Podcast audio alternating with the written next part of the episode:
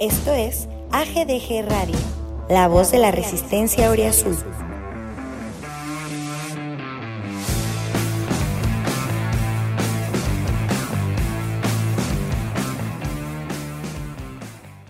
Amigos, amigas, sean todos ustedes bienvenidos a Al Grito de Goya Radio, el podcast de la resistencia Azul. Los saluda con el gusto de siempre Ariel Ponce y estamos en una edición bastante feliz, bastante interesante, bastante conmovedora por lo que ocurrió el sábado. Ya comentaremos más adelante qué fue lo que pasó, analizaremos, veremos qué pasa con la liguilla y demás. Saludo con muchísimo, muchísimo placer a mis compañeros. Primero, arroba una nutria. ¿Cómo estás, amigo? Muy triste porque tú sabes que este canal vive de reventar, que monetiza a partir de de comentarios negativos y de pegarle a este club. Así que dado el, dado el buen momento del Club Universidad, pues no vamos a comer muy bien esta semana. Hoy toca la tita de atún. Esta semana no se come familia, son malas noticias para nosotros, buenas noticias para el Club Universidad. Regresa el buen Paco Vázquez después de algunos podcasts de, de ausencia. Paco, ¿cómo estás? ¿Cómo estás, Ariel? Pues bien, aquí regresando ya por fin. Eh, temas personales y de tiempo, pero qué mejor que regresar en estos momentos cuando estoy más feliz e ilusionado que nunca. Perfecto, perfecto, eso, esa es la actitud. Y después de que nos, nos dejó por buenas razones, la verdad, la semana pasada, el buen John Zuluaga. Amigo, ¿cómo estás? Así estoy.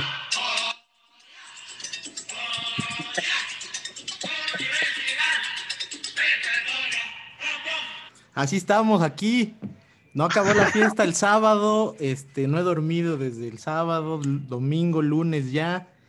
Este, ¿qué más le puede pedir uno a la vida que cerrar así? Fíjate, güey, el lunes pasado no pude estar, que fue cumpleaños de mi chavo y nos dimos un break. Ayer fue cumpleaños de mi papá. El sábado Pumas le gana Cruz Azul. Hoy tenemos podcast, güey. Con, mira, con suerte hoy puedo hablar y no estoy tremendamente alcoholizado, todo perfecto acá, güey, perfecto, listo para darle hoy candela a cualquier cosa que asemeje no estar feliz por Pumas, caro. Semana redonda, ¿no? Redondísima. Excelente. Pues bueno, y casi 600 días después de la tragedia en el Estadio Azteca del 6 a 1, de Patiño, de Marioni, de Rodrigo Ares de Parga, de la sucesión presidencial en Pumas, de Chucho Ramírez, de Michel.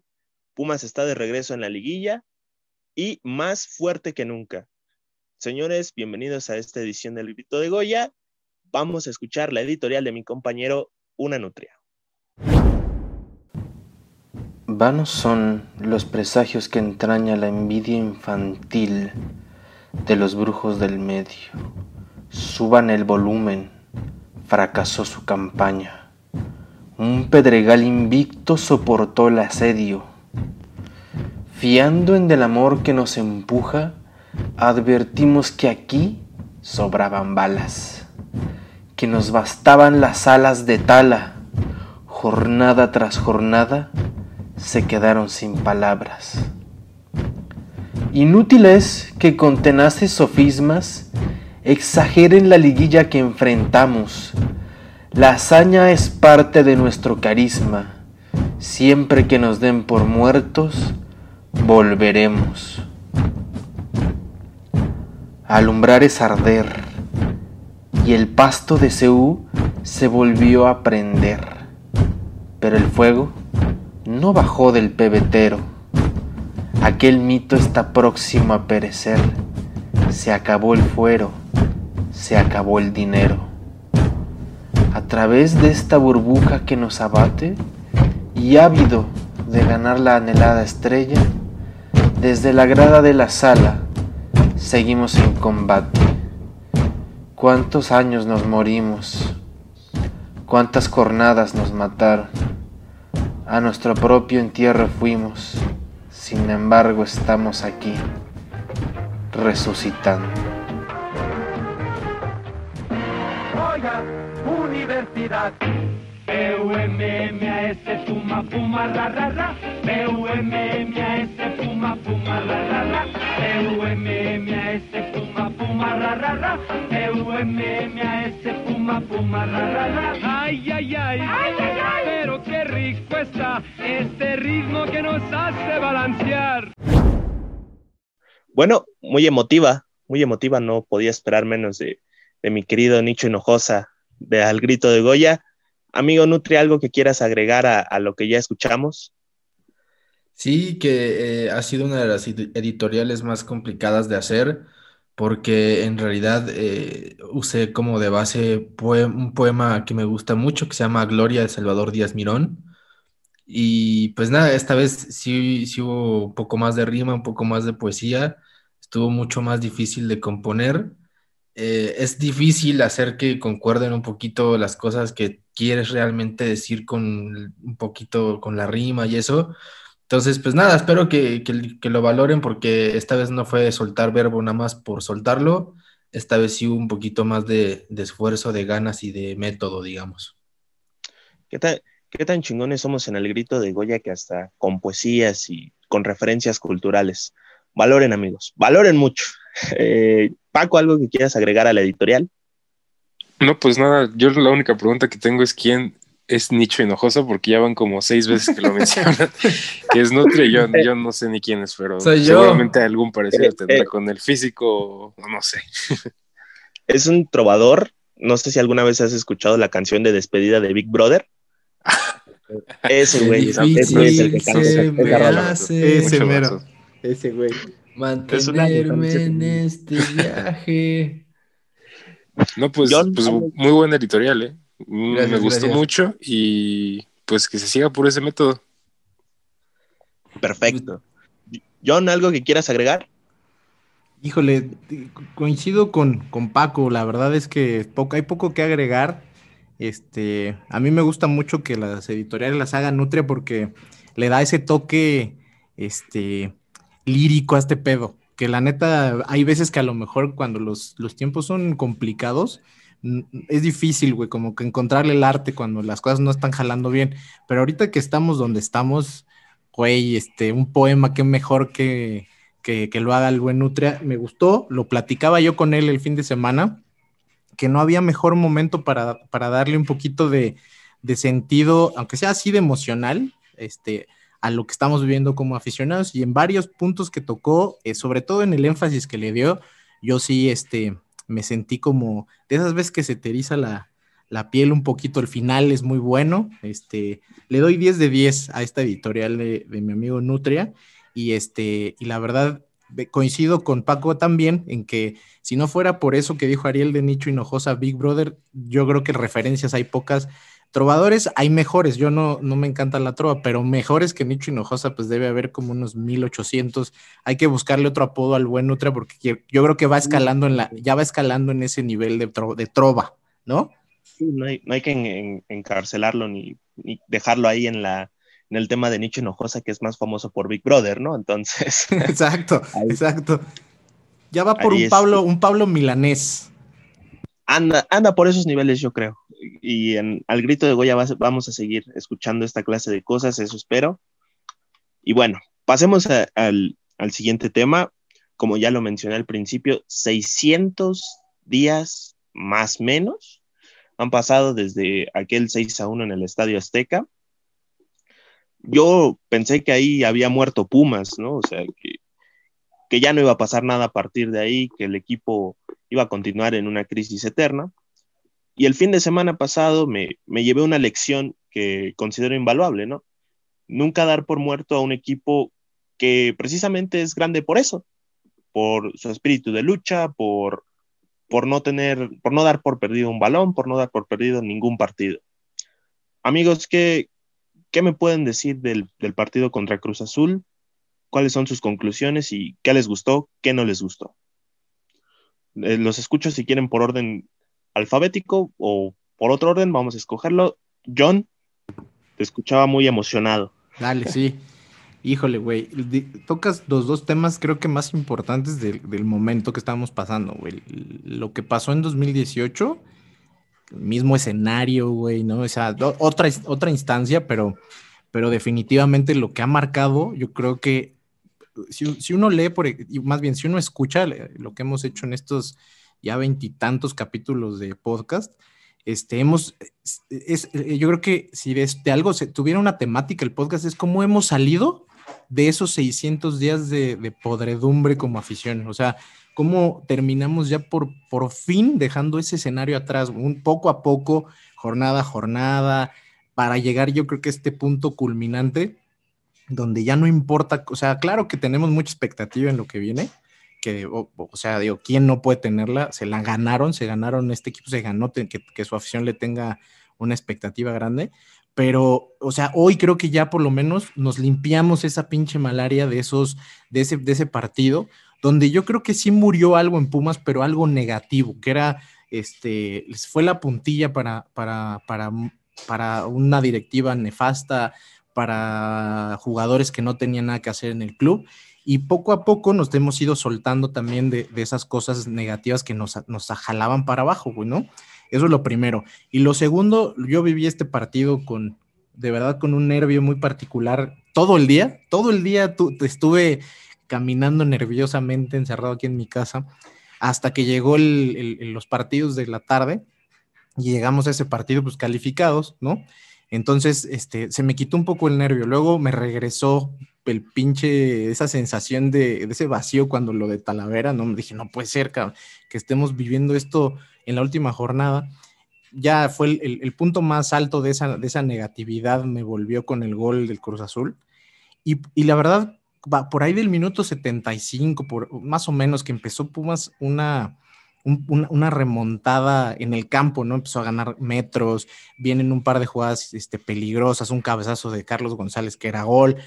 Cuando en ese momento yo dije, este partido no se va a perder, no, no se puede perder y no creo que se vaya a perder.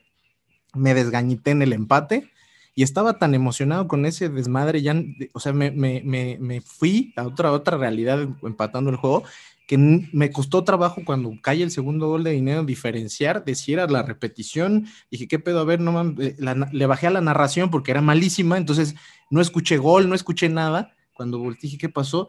Y ya me cayó el pedo que se estaba ganando el juego y volví a, a, emocionarme como hace mucho que no me pasaba. Sí, fue, fue un día de altibajos emocionales, pero al final ese día dormí con, con mucha tranquilidad, este, con, con, una plena confianza en lo que viene. Eso fue eh, o sea, con eso te resumo, la verdad, casi todo mi fin de semana que, que, giró en torno al mismo tema, cabrón. Sí, la, verdad es que comparto completamente, ¿no? Lo de, lo de la emotividad, lo, mucho que nos costó, que nos costó estar aquí, ¿no? Tanto afición que soportó y que se tragó todas las miserias del equipo, como al mismo equipo, ¿no? Que me imagino a nadie le debe de gustar perder. Entonces, pues sí, fue una, gran reacción y, y, la narración tienes razón, fue, fue asquerosa. Ojalá Francisco Javier González pueda contratar a alguien bueno o encargarle a sus mejores narradores los partidos importantes. Mi querido Nutria. perdón, perdón, perdón. No, no, nada importante. Solo te voy a decir que él ya se dedica a lo administrativo, que es seguramente por lo que está dirigiendo Televisa Deportes, porque ya en, lo que respecta a los juegos, nada que hacer, cabrón. No, una, maldita vergüenza. Peor que Orbañanos. Ni Orbañanos comete esa clase de errores.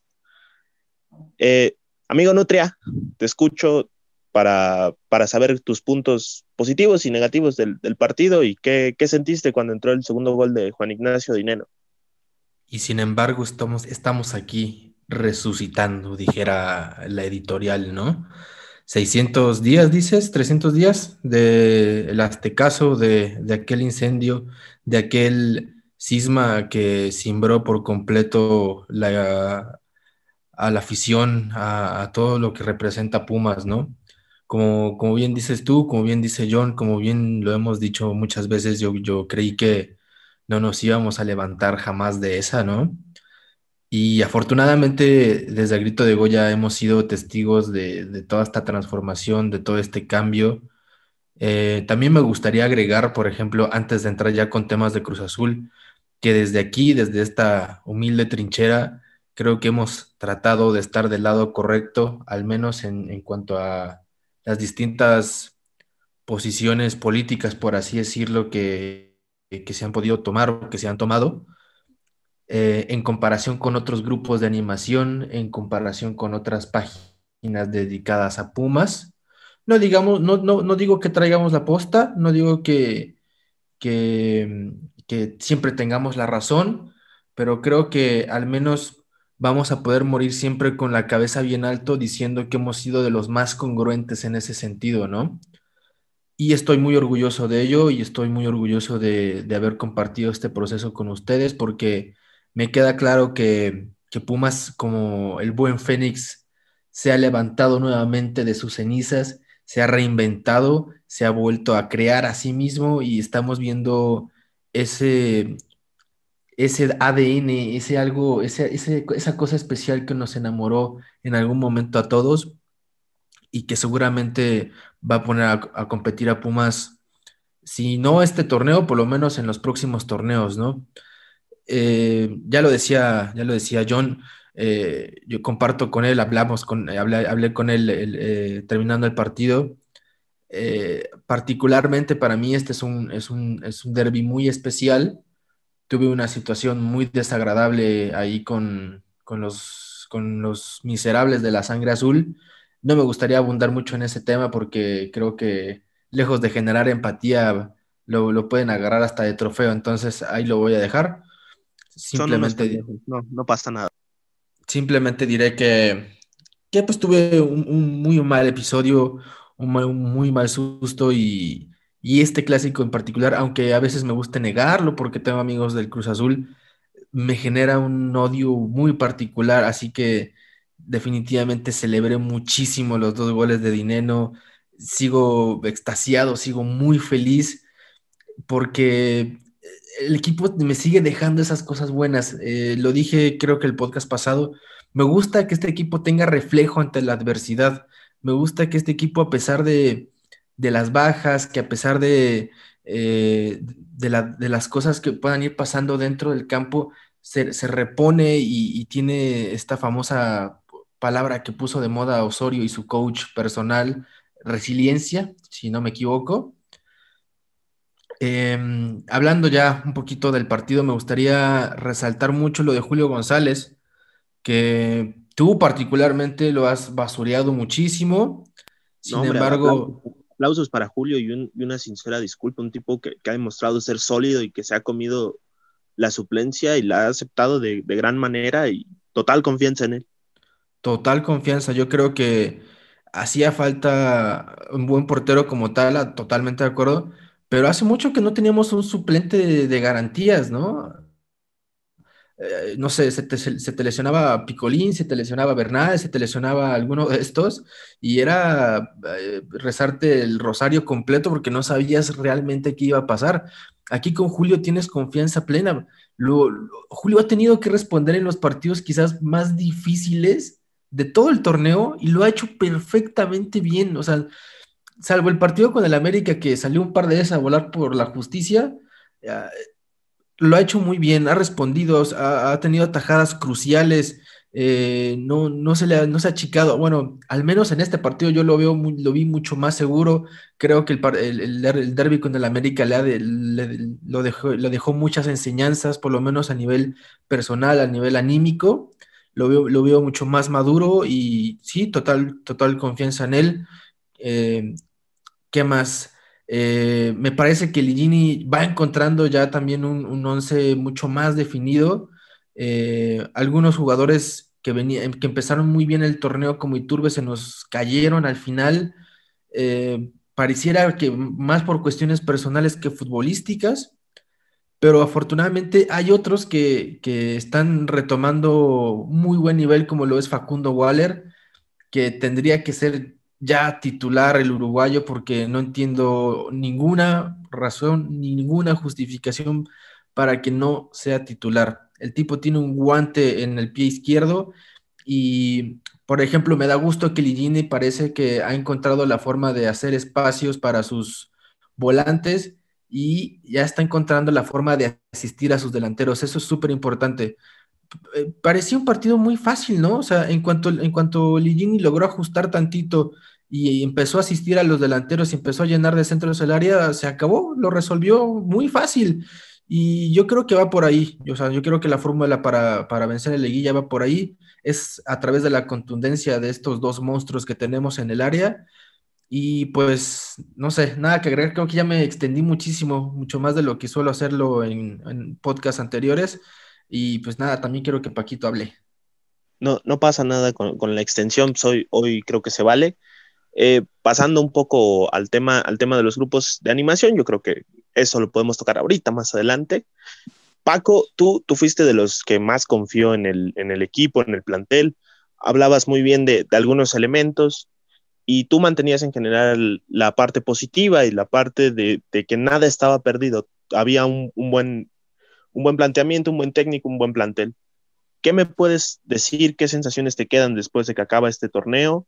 ¿Y ¿Y qué viene para ti en la liguilla? ¿Qué, ¿Cómo ves a Pumas? ¿Lo consideras favorito? ¿Sí o no? Pues mira, como bien dijo Nutria, hemos vivido aquí en el Grito de Goya cinco momentos clave, en mi opinión, que cambian desde ese 6-1 hasta el día de hoy y que se ven reflejados hasta el día sábado, que se dio este resultado súper diferente a lo que vimos en el Estadio Azteca ese día.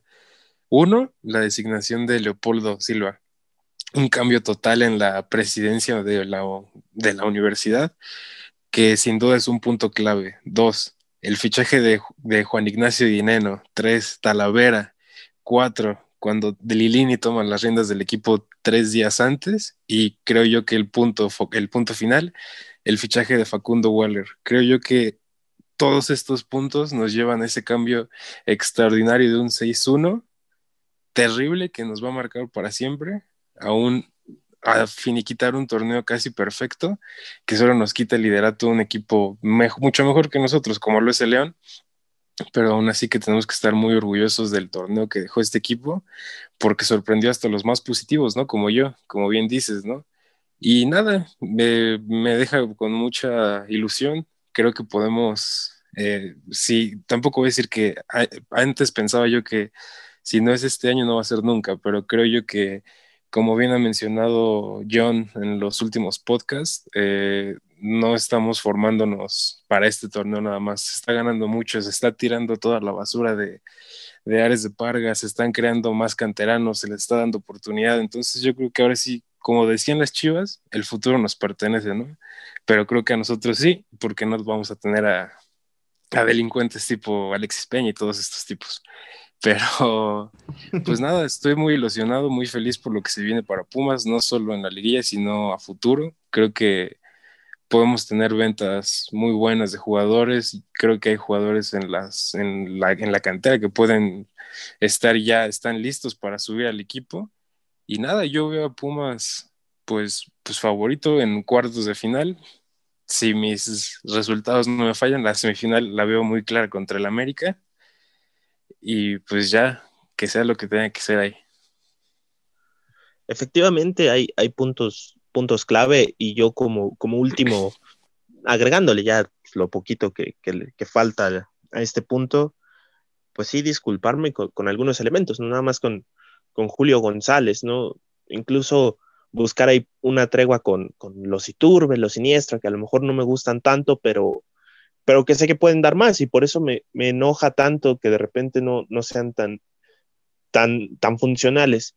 Considero que, que, en este momento es para estar unidos, para, para entender que, somos, que estamos solos contra el mundo, que, que en el periodismo hay mucho coraje porque Pumas esté, esté bien y que se viene una liguilla muy importante. Señores, antes de pasar ese tema, me gustaría conocer su opinión del tema de la Rebel. La Rebel se presentó sin que nadie les dijera, sin sana distancia y sin cubrebocas, eh, en el Estadio Azteca, echando porras, el equipo de manera muy responsable, eh, no se paró con ellos, se fue por otra vía y llegó al Estadio Azteca de manera diferente. ¿Qué opinan ustedes de, estos grupos de animación? Yo, ya di mi opinión muchas veces, Nutria ya la dio, pero me gustaría escuchar a, a John, que, que, es alguien que en su momento, pues seguramente fue fue con la Rebel, fue con la Plus y demás, y debe de saber cómo, cómo se maneja eh, lo interno ahí. Fíjate que, lo, o sea, lo, lo, he pensado mucho tiempo, eh, o sea, esa postura que, que puedes tener con, con, un grupo de aficionados. No, no solo tiene que ser una barra, puede ser cualquier tipo de aficionado. Yo creo, y, y creo que mi conclusión de, de, lo que sucede con ese grupo en particular es que es un grupo que se niega a madurar como afición.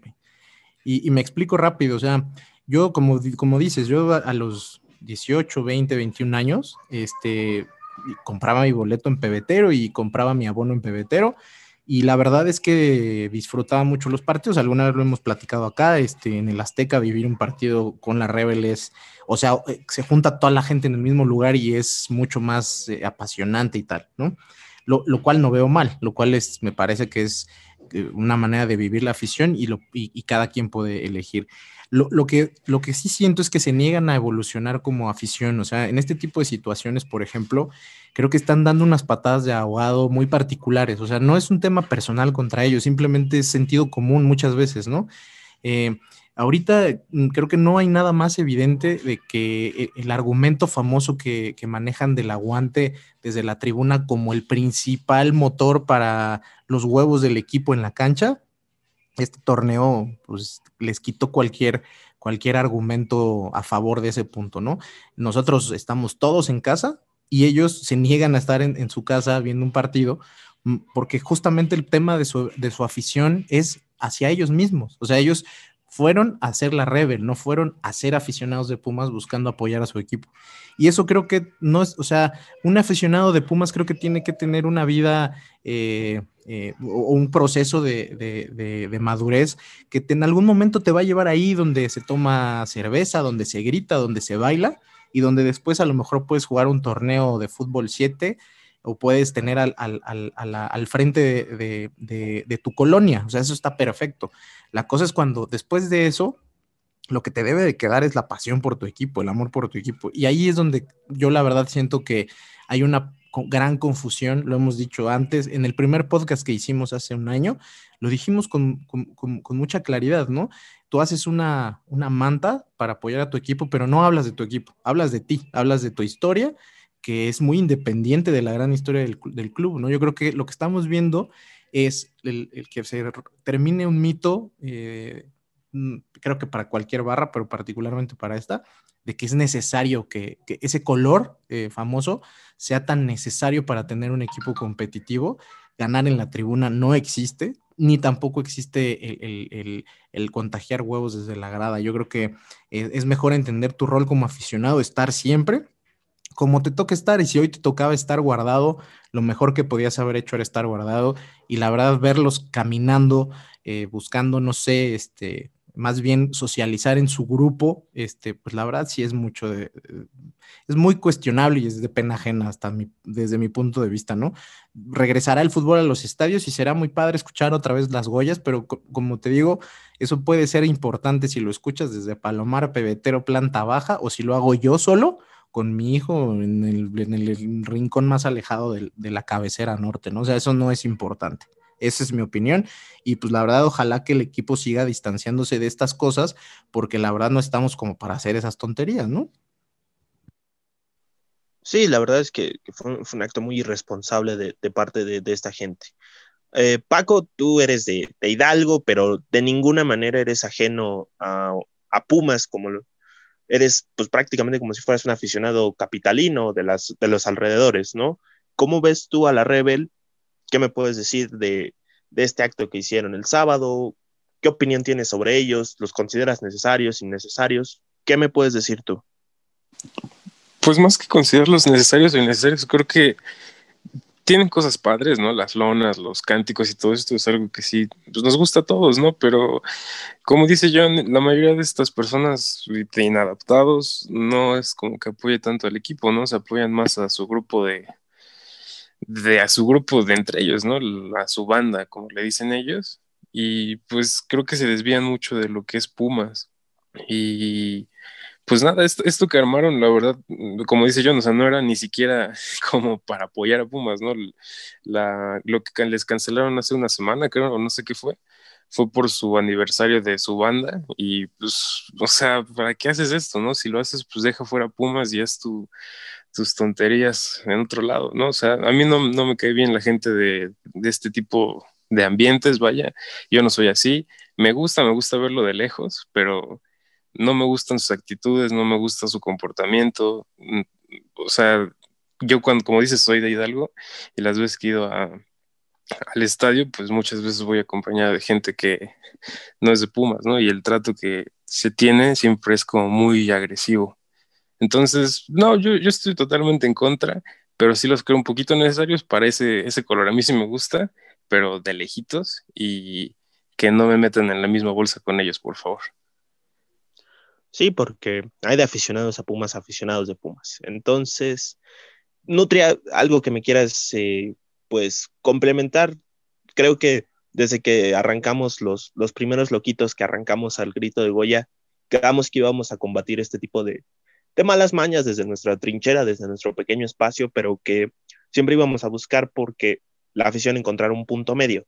¿Qué me puedes decir de, de, la situación que se vivió el sábado y la semana pasada, antepasada, perdón, en el partido ante Chivas? Yo dije en Twitter que, que este podcast me iba a ir como Gordon Tobogán. He estado sugiriendo también a otros amigos que están haciendo contenido que no se autocensuren y creo que la mejor manera de, de, de poner el ejemplo pues es directamente hacerlo yo. Yo sí quiero hacer, hacer un llamado de atención. No voy a mencionar nombres, pero yo creo que todo el mundo sabe de quién estamos hablando no creo que no escucha este podcast, pero seguramente le van a hacer llegar este mensaje. Hay influencers que hicieron llamado a, esta quedada con la Rebel y que incluso se quejaron de que, el, de que el plantel los dejó plantados. Yo creo que por mucho menos de este tipo de cosas han querido funar y cancelar al grito de Goya. No es mi intención cancelar a nadie porque no, no soy ningún ejemplo moral de absolutamente nada pero sí me gustaría decir fuerte y claro que me parece una irresponsabilidad grandísima, más allá de, de, lo que pueda hacer el equipo, más allá de, todo este ambiente y de este contexto, eh, pues una persona con tantos miles de seguidores que esté haciendo estos llamados o que esté invitando directa o indirectamente a hacer este tipo de cosas, pues quieras o no, está implicando o está comprometiendo, mejor dicho, la salud, no solo de la gente que está asistiendo a este tipo de cosas, está, directamente afectando a la salud de, muchas familias, ¿no? Estás comprometiendo una situación ya de por sí muy delicada, no puedes hacer este tipo de cosas. Si nos estás escuchando, eh, yo, yo sé que nos odias, yo sé que te caemos de la verga, pero sí te invito a que reflexiones un poquito lo, que hiciste, sí te invito a que pienses tantito en, amigo, la situación. Amigo, amigo, te interrumpo cinco segunditos para dar una buena noticia. Sí. Ya salió, ya salió este, el primer comunicado de la asamblea de, de la directiva de Pumas, ahorita tocamos ese tema, pero Polo Silva va a ser ratificado para todo el ciclo, entonces creo que valió la pena interrumpirte. Hay buenas noticias en ese sentido. Polo Silva se queda todo el ciclo con Pumas. Ahorita lo tocamos rapidísimo. Oh, estoy llorando, señoras y señores. Estoy llorando. Es, la mejor noticia que nos podían haber dado. Cuando te toca, aunque te quites. Se viene la octava.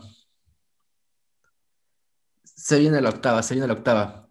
Bueno, ya para terminar y para que hablemos de cosas más, más positivas, eh, si nos estás escuchando, tú sabes quién eres. Reflexiona un poquito lo que, lo que estabas haciendo, lo que, el llamado que hiciste eh, aunque, aunque, aunque me vengas con el argumento de que hablaste por ti, yo creo que es importante pensar en la situación del contexto mundial, de lo que está pasando, de lo que está pasando en el país, que, esta pandemia no ha parado, está, está muy lejos de parar y no, no estamos para hacer este tipo de cosas. Entiende que al ser una persona popular, obviamente tienes influencia, procura que esa influencia sea positiva en la gente que te sigue, güey. No, no hagas estas mamadas, por favor, yo solo te pido eso.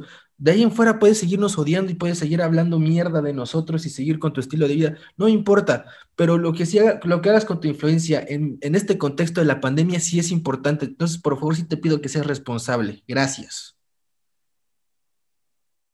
Espero que hayas escuchado Pomachi. Ah, es cierto. Pendejo. bueno, eh, efectivamente creo que la Rebel ha entrado en un, en un periodo bastante lamentable en el que buscan llamar la atención de cualquier forma y unificar a toda la afición dentro de su grupo, cuando la realidad es que Pumas es mucho más que un, un grupo de aficionados. Eh, Pumas es lo es, es un club tan grande que no cabe en ese tipo de, de expresiones y representaciones en, su, en su alrededor, en su contexto. Amigos, pues la noticia que escucharon, ¿no? Lo, lo de Polo Silva que, que, nos pone muy contentos a todos. Eh, ha sido, han sido meses muy buenos del señor Silva, que ha logrado eh, darle estabilidad a un equipo que vive en la permanente inestabilidad. Entonces, amigos, los escucho, yo estoy muy contento. Eh, Paco, ¿te parece si comenzamos contigo? Sí, sí, eh, pues nada, feliz. Creo que era lo más inteligente que se podía hacer. cuando todo está saliendo bien, no hay ni que moverle. Creo que encontramos muy bien la fórmula. Eh, con, con Polo Silva, Jesús Ramírez creo que igual lo ha hecho bien, y Lilini que está ahorita entre fuerzas básicas y dirección técnica. Ayer me eché una entrevista de Lilini, de hecho, de toda su vida, y es una historia de vida pues muy, muy, muy padre. Los invito a que la busquen. Eh, es un, pongan Andrés Lilini, es una entrevista que hizo en España, en su pueblito. Y nada, te cuenta toda su vida y como ahorita decía yo en que aunque cuando te tocan y aunque te quites, creo que yo que, que a Leopoldo Silva y a Andrés Lilini les tocó eso, ¿no? O sea, creo que su destino es acá y creo que lo que están haciendo y construyendo nos va a hacer muy felices hoy y para el futuro. Entonces, pues nada, aplaudir y qué bueno que por fin haya sensatez en el patronato, ¿no? Amigo John, eh, no creo que no creo que se, te sea indiferente este tema de, Polo Silva después de todo lo que pasó con, Rodrigo Ares de Parga y demás directivos que han saqueado a este, a este pobre equipo. ¿Qué, ¿Qué opinión te merece el ingeniero y qué, crees que, pueda venir a futuro para, el equipo? La verdad, yo creo que la inercia que, puede generar este torneo puede de verdad ser como un, un, como se le dice, un game changer, ¿no? O sea, Imagínate lo que puede ser eh, por primera vez después de mucho tiempo una directiva que no puede, no, no, no tiene mancha, cabrón. O sea, eh, incluso manchas, ya lo platicamos varias veces antes, manchas que no le correspondían y que le quisieron, eh, que, con, la que, con las que quisieron este, ensuciar la, la dirigencia actual, las han manejado bien. O sea, también las han manejado que se acabó la noticia. Eso a mí me parece importantísimo. O sea, este, este, esta directiva entiende primero eh, que lo, deportivo es lo más importante. Te quisieron desestabilizar no una, ¿no? Ni tres, ni, cinco veces, todo el torneo, y, supieron manejar cada uno de los temas, al grado tal de que tú sigues viendo que el equipo está metido en, en, sus objetivos y todas estas noticias externas que seguramente se están manejando como debe ser, este, dejaron de ser eh, noticia incluso para los eh, famosos estos panfletos que traen su, su, campañita, ¿no? Entonces, para mí lo más importante es la inercia que puedes tener porque vas a poder tomar decisiones, vas a tener la facilidad de, de tener el argumento deportivo que es el que al final te va a permitir este, mantener esta gestión y que llegue hasta donde tenga que llegar. La afición este, de un equipo de fútbol es, es bastante corta muchas veces en, la en, lo, que exige, ¿no? Es muy cortoplacista.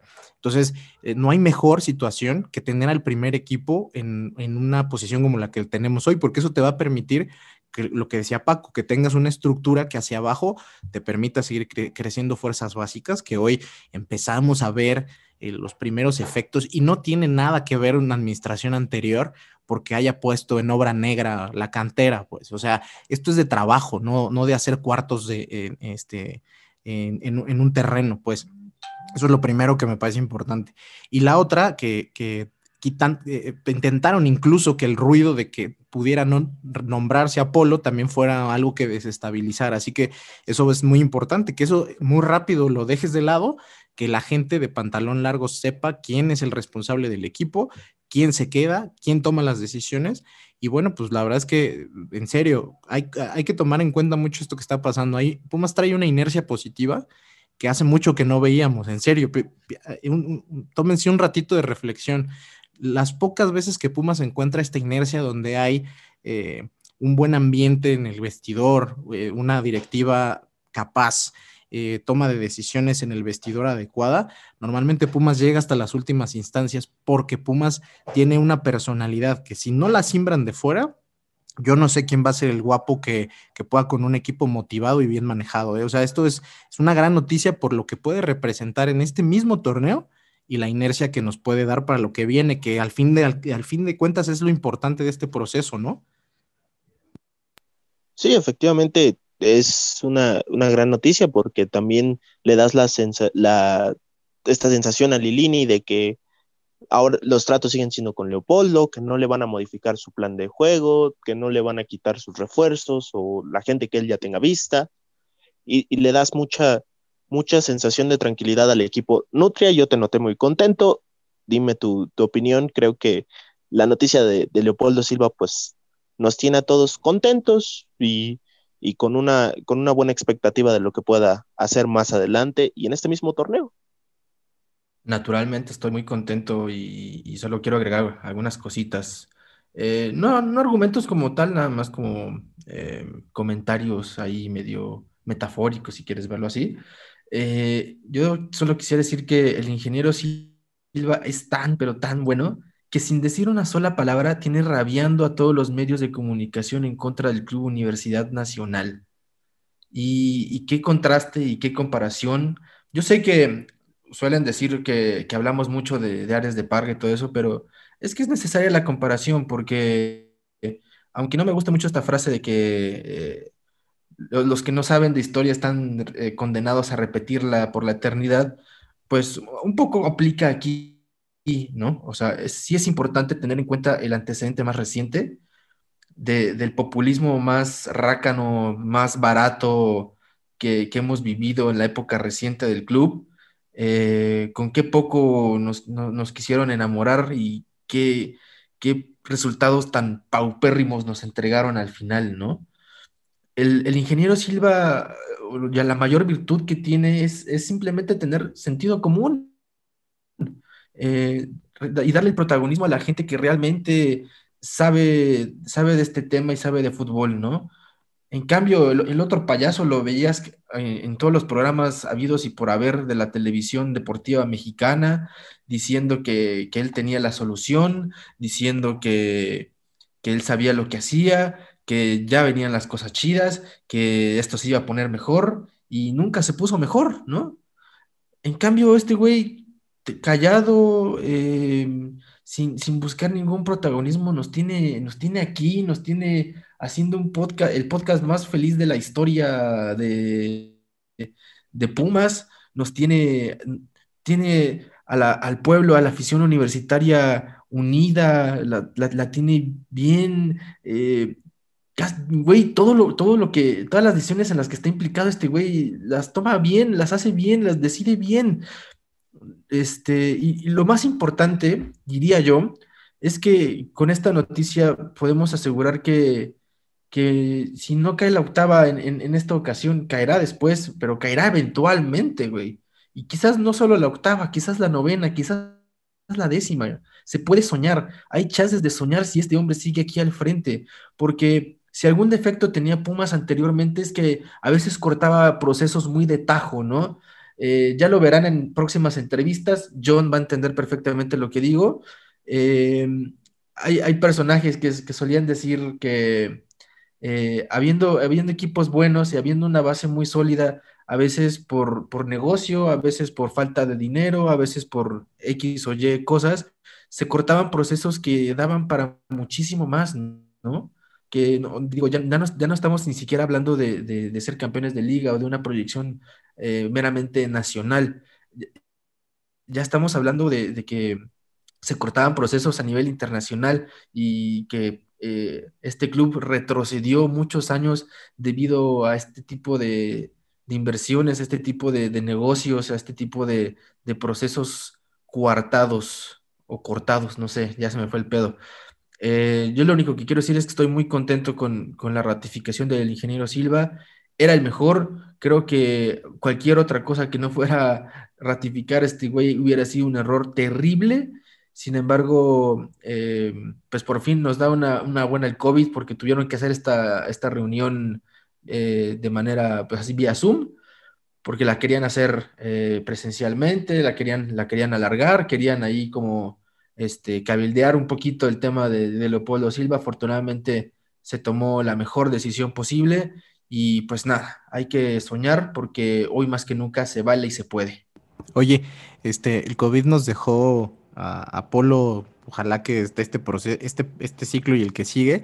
¿Y cuál fue el costo? El costo fue Ariel. Ya me les ando yendo. no, no, confiamos en que todo, todo salga bien. Así será, hermano. Como debe de ser. Pues sí, eh, parece que, que, esta, que adelantan esta asamblea para de una vez dejar, dejar la certidumbre de que el señor Silva se va a hacer cargo del equipo por el periodo que, que le, corresponde, que le corresponde, me parece que son tres, cuatro años. Entonces hay mayor tranquilidad. Señores, creo que mucha felicidad, pero hay que ver a lo que sigue. Viene la liguilla, hay pocas combinaciones que se pueden dar. Eh, si la, lógica impera, si, si los equipos más fuertes hacen lo que deben de hacer, Pumas seguramente se estaría enfrentando a Guadalajara, pero también tiene oportunidad de enfrentarse a Santos, a Pachuca, a Toluca y a Necax. Señores, ¿a quién quieren ustedes? Eh, yo, le tengo ganas a las Chivas, nada más para demostrar quién manda en, esa clase de partidos. Eh, mi querido John, ¿tú qué me puedes decir? Yo la verdad creo que este torneo puede, puede ser una, una catapulta bien importante, desde, si lo ves justamente hasta desde los rivales con los que pudieras eh, coronar este pinche Guardianes 2020, ¿no? yo también creo que, digo, por la, por la simple probabilidad de que califiquen los primeros ocho, eh, bueno, los, cuatro que faltan. Eh, yo creo que este Chivas es un rival que, además te, te, te, vestiría mucho por cómo cerró Chivas, porque al final ya no fue el mismo equipo que, veíamos a mitad del torneo, cerró mucho mejor. En lo anímico, creo que este tema de los separados les, les ayudó más de lo que les pegó y me gustaría este, darnos un entre con, ellos. Yo creo que Pumas eh, en calidad en, y sobre todo en, consistencia y en constancia, sobre línea por línea, creo que hoy Pumas es un equipo muy parejito. O sea, ya hemos hablado hasta el cansancio de dónde están los puntos a corregir, que hoy yo le dejo esa responsabilidad por completo a mi papá Lilini. O sea, neta, yo hoy solamente voy a ser un aficionado porque esa parte estoy seguro que en estas dos semanas y después de seis meses entendió perfecto dónde puede ajustar, lo ha hecho este, y creo que poder, o sea, creo que jugar con Chivas y ganarle y después eventualmente poder, por ejemplo, jugar una semifinal con América, o sea, para un aficionado de verdad de este club, no le puedes pedir más a, la vida que jugar contra dos equipos con los que tienes historia, con los que tienes rivalidad y que la verdad ganarles te va a, poner en los cuernos de la luna, ¿no? Ahora, independientemente de que quizá no salgas como el favorito para ganar el torneo, creo que eh, si, de algo sí nos quedó muy claro, sobre todo en la recta final, es que quitando a León y quitando a los de abajo, a los últimos tres o cuatro lugares, los demás equipos están muy parejos, ¿no? Entonces, la verdad es que yo creo que en la liguilla, insisto, todo puede pasar. Y, y, honestamente, lo mejor que hizo Pumas fue quitarse la posibilidad de ver a León antes de lo que pudiera ser una este, hipotética final. Entonces, la verdad, yo creo que es el escenario que más me gustaría. Yo no quiero evitarme rivales, esta vez creo que están mucho más preocupados enfrente, lo demuestran en, sus tweets y demás y en sus comentarios, de que, de que este equipo ya no es ese, ese trampolín en liga, en liguilla que pensaban y que en, torneos pasados desafortunadamente fuimos. Entonces, hoy creo que enfrentar a Pumas es más, es, un mayor reto para los rivales que lo que para puede ser para un Pumas completo, eh, que en estas dos semanas esperemos que eso suceda, que llegue completo y con una dirección técnica que a mi manera de ver es una dirección técnica muy humilde y me explico, o sea, no, no humilde en la, en la posición humana de Lilini, humilde en las decisiones que toma, sabe cuándo se equivoca y corrige. Si eso pasa y corrige los errores que para creo que casi todos son evidentes, Pumas es, es este, pues, pues será segundo lugar, pero dadas las preferencias de muchos, este, puede ser el caballo negro sin ningún problema. Efectivamente, Pumas va con, la misión y con el papel de ser el caballo negro, no, de ninguna manera es el favorito, pero, pero tiene esta, esta parte de, que a lo mejor tiene un técnico que corrige, que es, como tú mencionas, muy humilde, que sabe cuándo, cuándo se equivoca y cuándo, y cuándo tiene un acierto, y que además tiene algo de suerte. Yo no, no lo voy a decir como el payaso este de, de Morales, de ESPN, ¿no? Que todo es suerte, pero sí tiene algo de suerte, y creo que en el fútbol, si no tienes suerte, no tienes nada. Amigo, amigo Nutria, ¿qué, qué me puedes decir de, de lo que se viene? ¿A quién te gustaría enfrentar? Eh, ¿Cómo ves las posibilidades para la liguilla? Como diría aquel video meme, tráiganme a la América.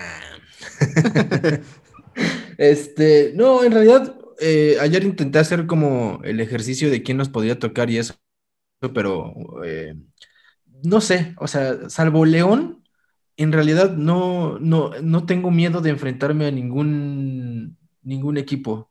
Creo que Pumas ha demostrado a lo largo del torneo que se le puede competir a cualquiera, salvo a León. Y, por, y lo de León lo digo eh, muy específicamente porque es un proceso ya largo con Nacho Ambriz, con jugadores muy específicos, con una base que ya tiene cierto tiempo trabajando, que, están trabajando juntos desde hace mucho tiempo. Y ese tipo de cosas son bien difíciles de, de, vencer, de, de, este, de superar. De, nueve de diez partidos, pues posiblemente vas a perder ocho o nueve. Entonces, pues sí, salvo el León, justo por, por, porque sí es un proceso bien llevado, como pocas veces en el fútbol mexicano, al resto, al resto se le puede competir. No sé si ganar, porque eh, me parecería equivocado, me parecería muy erróneo de nuestra parte que tengamos esta arrogancia que tienen los de enfrente de siempre tratar de atropellar, de siempre tratar de, este, de ponerte el escudo en la cara, ¿no? Eh, Pumas no es así, la afición de Pumas no es así. Eh, aquí es partido a partido, aquí es paso a paso. Creo que lo platiqué en esa famosa llamada con John. Eh, para mí Ligini es como, como Diego Pablo Simeón en ese sentido, ¿no? siempre humilde, siempre trabajador y siempre muy, muy, muy enfocado y, y, paso a paso, partido a partido. Aquí no vamos a tener estos, estos egos, estas, este, estas, estas actitudes, esta, esta sobradez que tienen los de enfrente. Ustedes saben a quién perfectamente me refiero también. No, no vamos a hacer eco de, de esas declaraciones porque... Eh, pues lejos de, armar un, debate bonito, este, pues al final se termina armando un cagadero y, y no nos sirve a ninguno de los implicados, ¿no? Entonces, pues ojalá haya revanchas, ojalá Pumas eh, los Pumas de Leopoldo Silva se reivindiquen y que sea una buena liguilla. Digo, a final de cuentas, si llegáramos a perder en algún momento de la vida, eh, la prensa va a decir que, siempre lo supo y que Pumas era una mentira y que, que, era un globo que solo lo hacía falta que le pusieran la, aguja para reventar pero sabemos que, eh, como, que eso no importa. Lo, dijimos en, el podcast recién empezado, creo. Eh, es momento de, de, cerrar filas, de estar unidos, de confiar en el equipo. Creo que Ligini se ha ganado ese voto de confianza, creo que el plantel se ha ganado ese voto de confianza. Y nada, yo los invito a disfrutar, a vivirlo muy intensamente desde sus casitas y sobre todo a confiar y que eh, pase lo que tenga que pasar. Efectivamente, Paco, lo, los que te seguimos desde, desde 2015, cuando eras Juanito Fútbol, pues sabemos que tienes animadversión contra, contra las Chivas, ¿no? ¿Te gustaría encontrar, que Pumas encontrara otra vez a las Chivas? O al igual que Nutri, al igual que John, pues te da exactamente igual y quieres que el equipo pase nada más. Pues yo haciendo las, las simulaciones de quién podría pasar, yo solo veo a dos candidatos serios hacia a que nos enfrentemos en cuartos, que son Santos y Chivas, creo que no va a salir de ahí. Y no sé, sí, sí, obviamente las Chivas no, no me caen bien, de eso lo saben todos. Eh, eh, Axel, por ejemplo, que es Chiva de Closet, pues es ahí el que único que es mi amigo de Chiva, pero eh, pues no, la verdad es que no, me da igual si es Chivas o Santos, la verdad es que no tengo, no, o sea, no, no me da miedo ninguno, ni, el, ni le tengo ganas a ninguno de los dos. Lo que sí es que Santos me trae buenos recuerdos. No sé si ustedes, no sé, pero yo tengo muy buenos recuerdos de Santos jugando contra Santos en cuartos de final en varias liguillas, creo que en el 2007 y en el 2000 2009, 2008, no me acuerdo, pero jugamos ahí liguillas seguidas contra Santos y les ganamos fácil, ¿no? En CEU. Entonces, no sé, creo que va a ser uno de esos dos.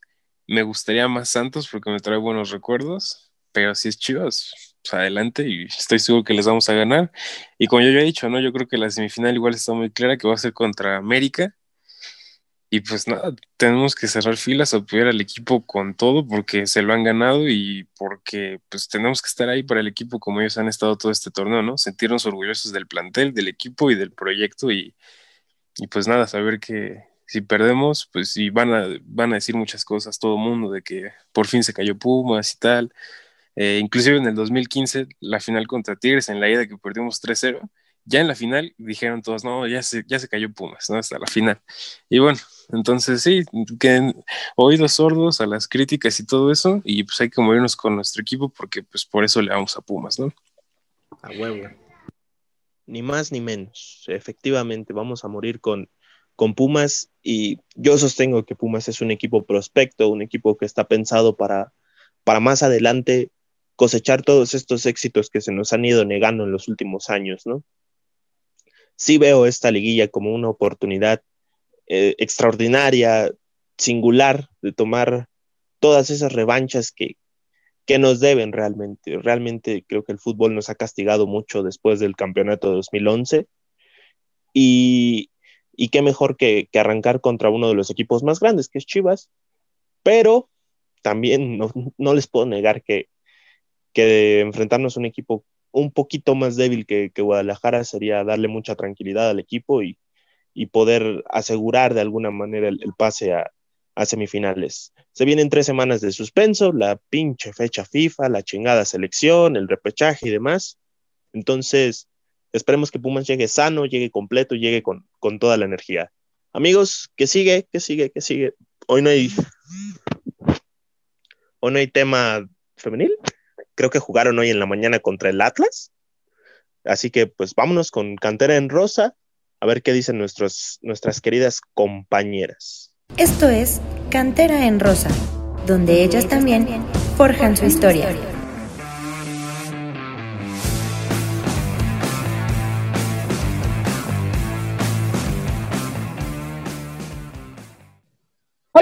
Amigos? Yo soy Yari y les doy la bienvenida a esta tercera edición de la Cantera en Rosa. Este es el equipo completo porque me encuentro con Maciel, Axel y Jesús Martínez. ¿Cómo están amigos? Un poco enojados por hace rato, pero aquí andamos. Sí, pues sí creo que nos, nos dejó un mal sabor de boca, aunque al final el equipo contra Atlas hizo bien las cosas, pues se perdió, que es lo que termina doliendo más, ¿no? Y pues yo feliz de estar de regreso después de que hace una semana por cuestiones laborales que no me siguen creyendo a la fecha, no pude asistir, pero pues no traigo tu este, comprobante. No, les voy a mandar el acta. ¿eh? Yo siento que nos dejaste plantados, nada más. No, no es cierto. No, no sé cómo hacer un comprobante de una reunión de Zoom, pero bueno. este... con la fecha y hora, por favor. Sí, bueno, veré cómo se hace, la verdad, pero a ver qué, qué se logra. Y pues aquí viendo que hoy creo que van a despilfarrar, creo que veneno por ahí, no sé quién voy a decir el nombre, pero creo que se está riendo. No creo, puro amor y paz.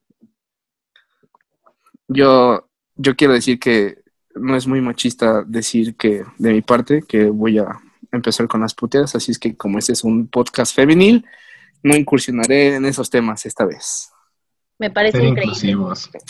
Y pues bueno, vamos a platicar ya de lo importante de las niñas, que van ya en sexto lugar, se suman 24 unidades, prácticamente están calificadas, a menos que la rieguen muy feo, pero lo veo difícil. Este, y vamos a platicar primero del partidazo que tuvieron ante Necaxa en CU el pasado fin de semana, en donde ganaron 4-0 eh, esta jornada 14 y platicar un poco de las autoras de los tantos, que fueron Santa María al minuto 28, al minuto 55 Liliana Rodríguez, que de hecho nos ha regalado unos golazos esta temporada, al 61 Anisa Guajardo y al 83 Velázquez.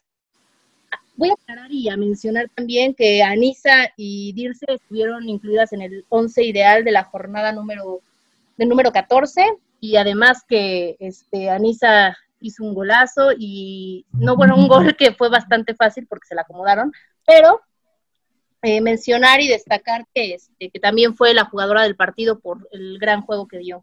Me avientan sus comentarios, por favor, de este partidazo. Y, ah, otra cosa, hay que platicar un poquito ahí de, de la modificación que hizo Ileana en, en la defensa, porque ahí hubo movimientos y yo siento que tuvo mucho que ver que no entrara ni un gol a nuestra.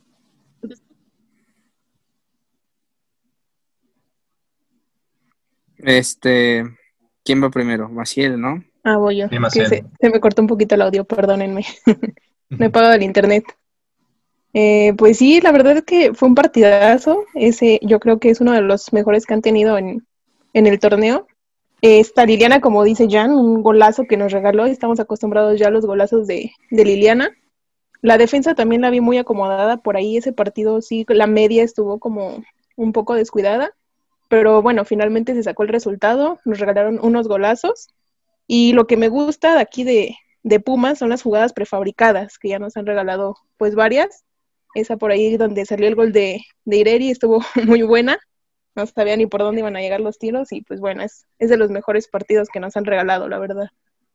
Sí, bueno, este, comentar que, bueno, la semana pasada hablábamos, ¿no? De cuál podría ser el marcador y yo sí comenté que, que este partido se tenía que ganar y por varios goles, pensando en, en, el cierre del torneo y que la diferencia de goles podría ser factor para entrar o no a la liguilla. Y pues sí, la verdad es que respondieron, pudieron meter incluso más goles. Creo que Fabiola Santamaría eh, fue un partido donde tuvo otras dos o tres jugadas para poder marcar y no lo, no lo consiguió. Pero digo, aún así dejan buenas sensaciones. Hablando del tema defensivo, eh, sí vimos que la incursión de Gaby Álvarez, que volvió después de una serie de partidos donde estaba en la banca, este, hizo, hizo bien las cosas, acomodó bien la línea ahí junto con Dirce, junto con Viviana Quintos y con, y con Diana Gómez. Y pues bueno, también fue un factor. Entonces, eh, creo que en general al equipo le salió bien todo en este partido. Sí, la verdad es que creo que ha sido de los mejores partidos que le he visto a la femenil, quizá de los más sólidos. Eh, otra vez Edna Santa María marcando diferencia, que también se pierde una bastante clara, que literalmente tenía que empujarla. Y como decían en la transmisión, de que le gusta hacer las más difíciles, pero luego las fáciles se le van.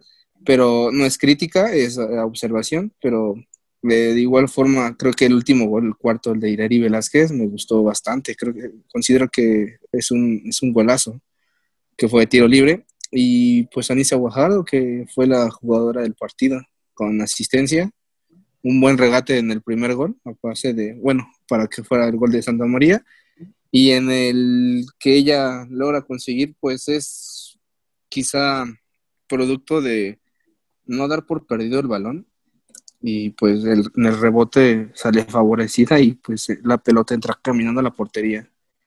Pero sí, este, yo quisiera recalcar que también Pumas eh, no tu, se vio bastante sólida en la defensa con la, con la titularidad de, de Gaby Dirce. Digo, en la transmisión decían que pues Pumas venir era una avenida digo, no sé qué partido estaban viendo. Eh, considero que fue bastante sólida esa parte de, Pumas. Y de ahí en fuera, no sé a ustedes qué, qué, puedan opinar al respecto de ese tema. Por ahí extrañaban mucho a Deneva, ¿no? Decían.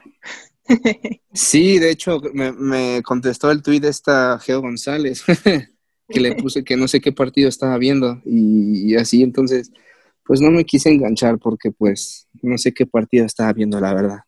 Sí, pues ¿Y no te bloqueó? Todos vimos, no, afortunadamente no. En ese partido esta Gaby tuvo varios eh, uno contra uno y pues varios balones recuperados y los ganaba. Entonces realmente no sé por qué dijeron eso, que estaban extrañando a Deneva en la central, porque pues para mí no se extrañó en ese partido. Pues yo siento que se ve más sólida y con un poco más de orden la defensa eh, con la dupla de Dirce y, y, Gaby en la central. Y sorprende mucho porque si extrañaron tanto a Deneva, pues les tengo una mala noticia. Hoy jugó contra Atlas y de hecho fue la culpable principal de uno de los goles. Ahí está para los que la extrañaron, nos regaló el gol en contra. Y este partido que fue correspondiente a la fecha a la fecha 15, perdón, se jugó en Jalisco y pues se perdió dos goles a uno. El tanto de las universitarias fue por Laura Herrera al minuto 78. Faciel, platícame un poquito de qué opinas de este partido y del regreso de Deneva a la cancha.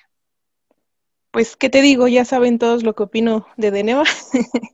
este, lo que vi y lo que me llama mucho la atención son las rotaciones que tiene esta Ileana arriba. O sea, rota muchísimo. A Anisa la pone, de repente la pone de media punta, luego la pone a la izquierda, luego la vamos a la derecha. A Santa María también de repente la pone en, de punta, a veces la vemos a la derecha. Entonces, me llama mucho la atención. Y lo que también estaba viendo es que esta vez, bueno, Daniela Sánchez entró el partido pasado de, de cambio contra Necaxa y esta vez ni siquiera fue convocada. Y pues para mí el partido pasado igual entró y revolucionó mucho el partido. Esta vez no la vimos ni en la banca, entonces pues no sé, no entiendo realmente la, las técnicas que usa Ileana y por, para los partidos. Pero sí, te digo, me llama muchísimo la atención todas las rotaciones que tiene, que de repente no convoca jugadoras, pues que se ve que le echan muchísimas ganas y que hacen las cosas bien. Pues de Deneva, ¿qué te digo?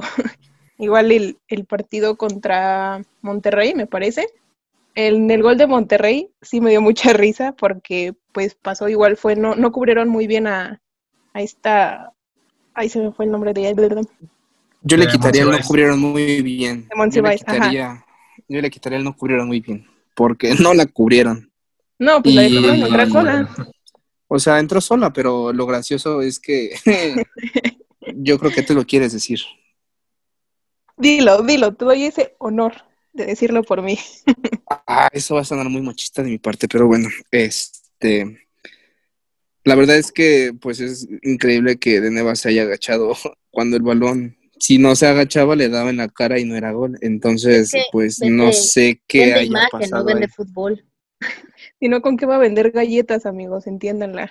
no, no, ojo morado ahí no, no pinta bien para la publicidad.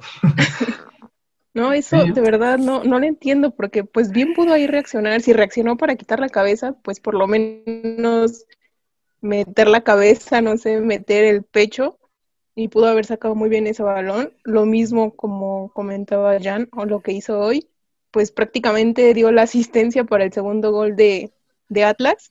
Les regaló el balón, salió, quiso salir jugando, no le salió, y pues de ahí vino el segundo gol. Entonces, realmente no sé qué méritos tiene, no sé qué le ve Ileana no sé si los comerciales dejen mucho, pero para mí no, no te da nada de seguridad en la defensa. Para mí la titular ahí debería de ser esta Gaby, porque pues con Dirce lo hace muy bien, se entienden muy bien, acomodan muy bien a la defensa. Y pues, ¿qué les digo? No sé qué hace ahí de Neva. Yo coincido, Dirce me gusta bastante ahí en la media, espero no nos las quiten. Y vamos a dar también algún comentario positivo. Yo siento que Atlas era un rival bastante complicado. Tienen jugadorazas, de hecho, Alison, si no me equivoco, se llama la, delantera. Aligón creo que le dicen de Aligol de tanto, tantas anotaciones que lleva. No recuerdo cuántos tantos lleva ya marcados, pero creo que lleva como 12 o algo así. lleva 12, sí, ahorita es líder de goleo. De hecho, ya son 14. Con los dos la que verdad es que ya son 14. Ahí ah, está, 14. Y es una, es una jugadoraza y tienen un muy buen equipo el plantel de, de Atlas, entonces pues sí, era un, un, rival complicado, pero y creo que les dieron bastante buen juego, se vio bien el equipo, a pesar de ahí que no funcionaba muy bien la defensa. Nos falta, creo que Jesús.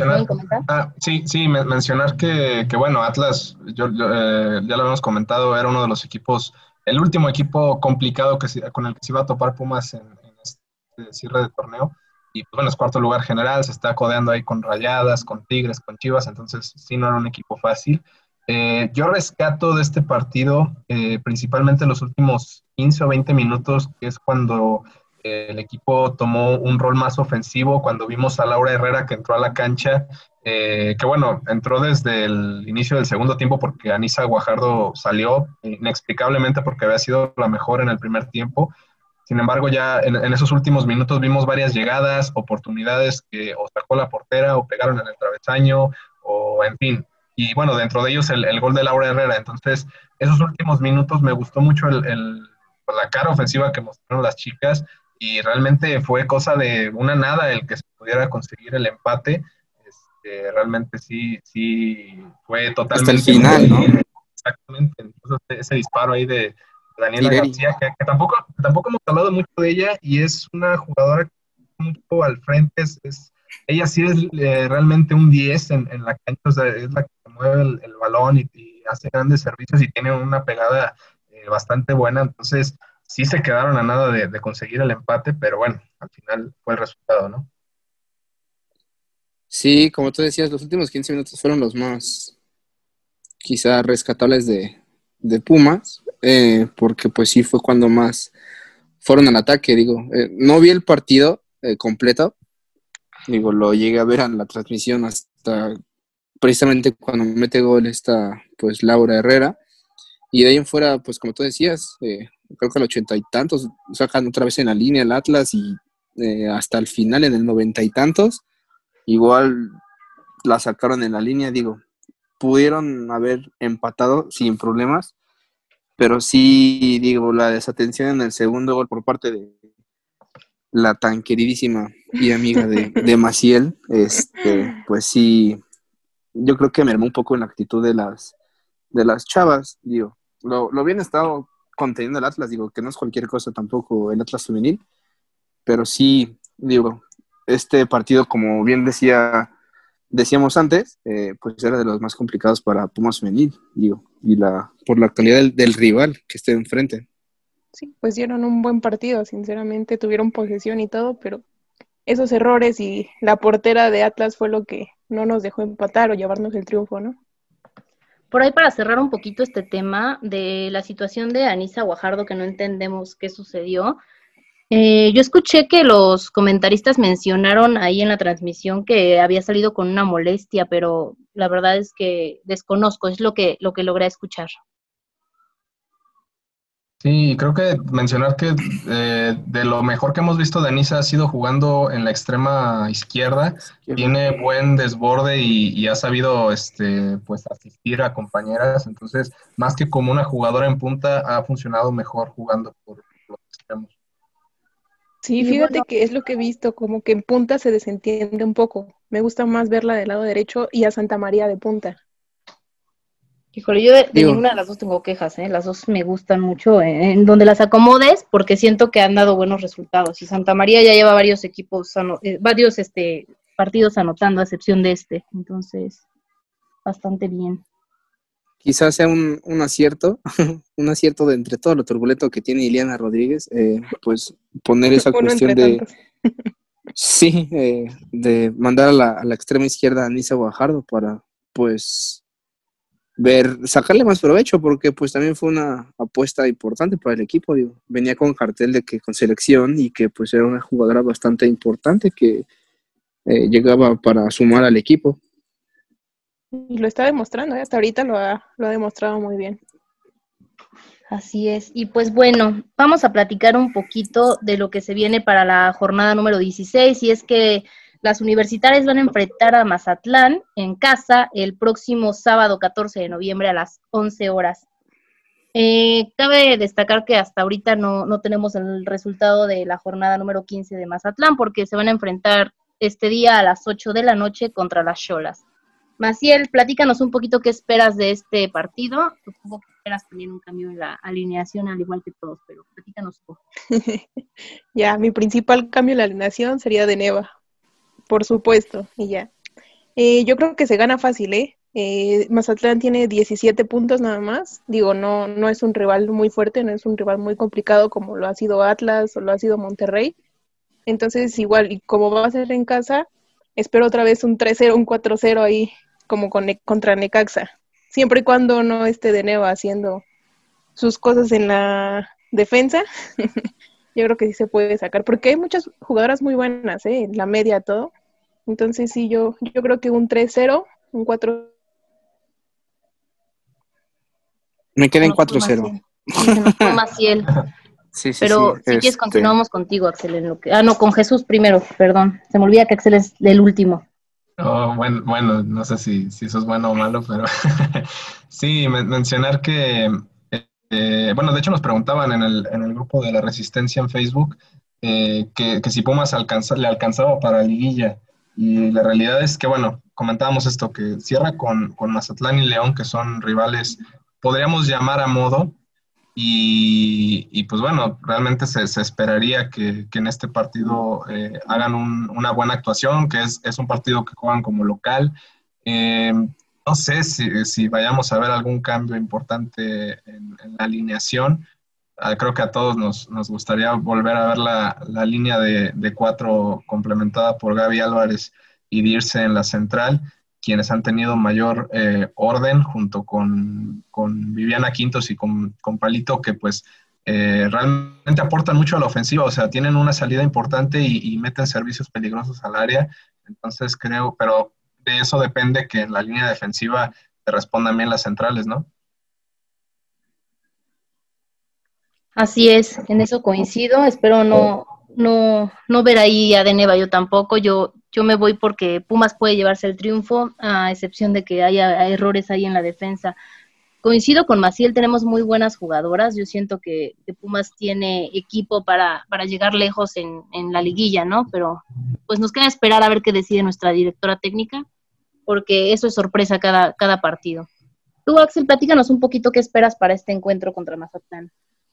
Pues mira, yo complementando lo que decía Jesús de la cuestión que preguntaban en, el grupo, eh, sí, mira, por más que Mazatlán gane sus próximos dos partidos, que será contra nosotros y el de al rato y el último, digo, considero que pues ganándole Pumas a Mazatlán el sábado, pues tiene asegurar su lugar en la liguilla, porque de ahí en fuera, pues aún ganando Mazatlán, Santos o el San Luis, no, no hay forma de que alcanzaran el octavo lugar. Y pues últimamente estaba viendo que Mazatlán ha perdido nada más un partido de sus últimos cinco y pues sería interesante ver cómo se desempeña Pumas en este encuentro.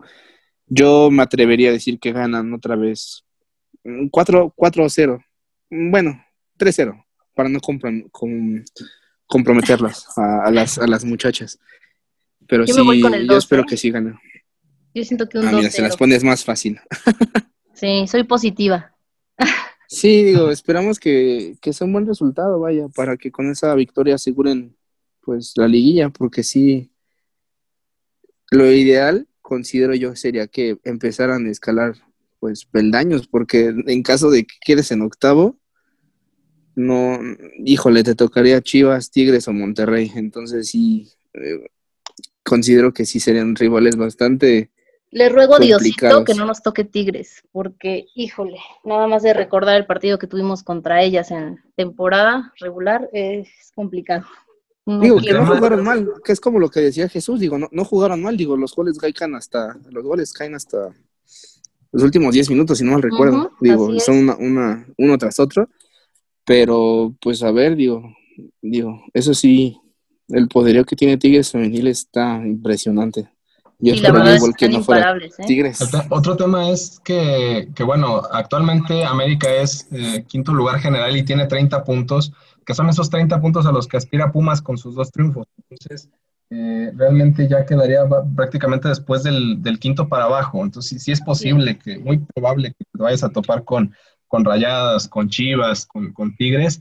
Entonces, o Atlas ahí, otra vez. O Atlas otra vez. Entonces, sí, sí requieren este, sumar de, de a tres los próximos dos partidos. Y bueno, Mazatlán obviamente no va a ser fácil y, y creo que va a ser más complicado quizá que Necaxa, pero eh, de cualquier forma el equipo en, en el papel debería eh, imponerse sin mucho problema. No sé si 4-0, pero creo que sí debería ganar y por más de un gol. Pues a ver qué nos espera.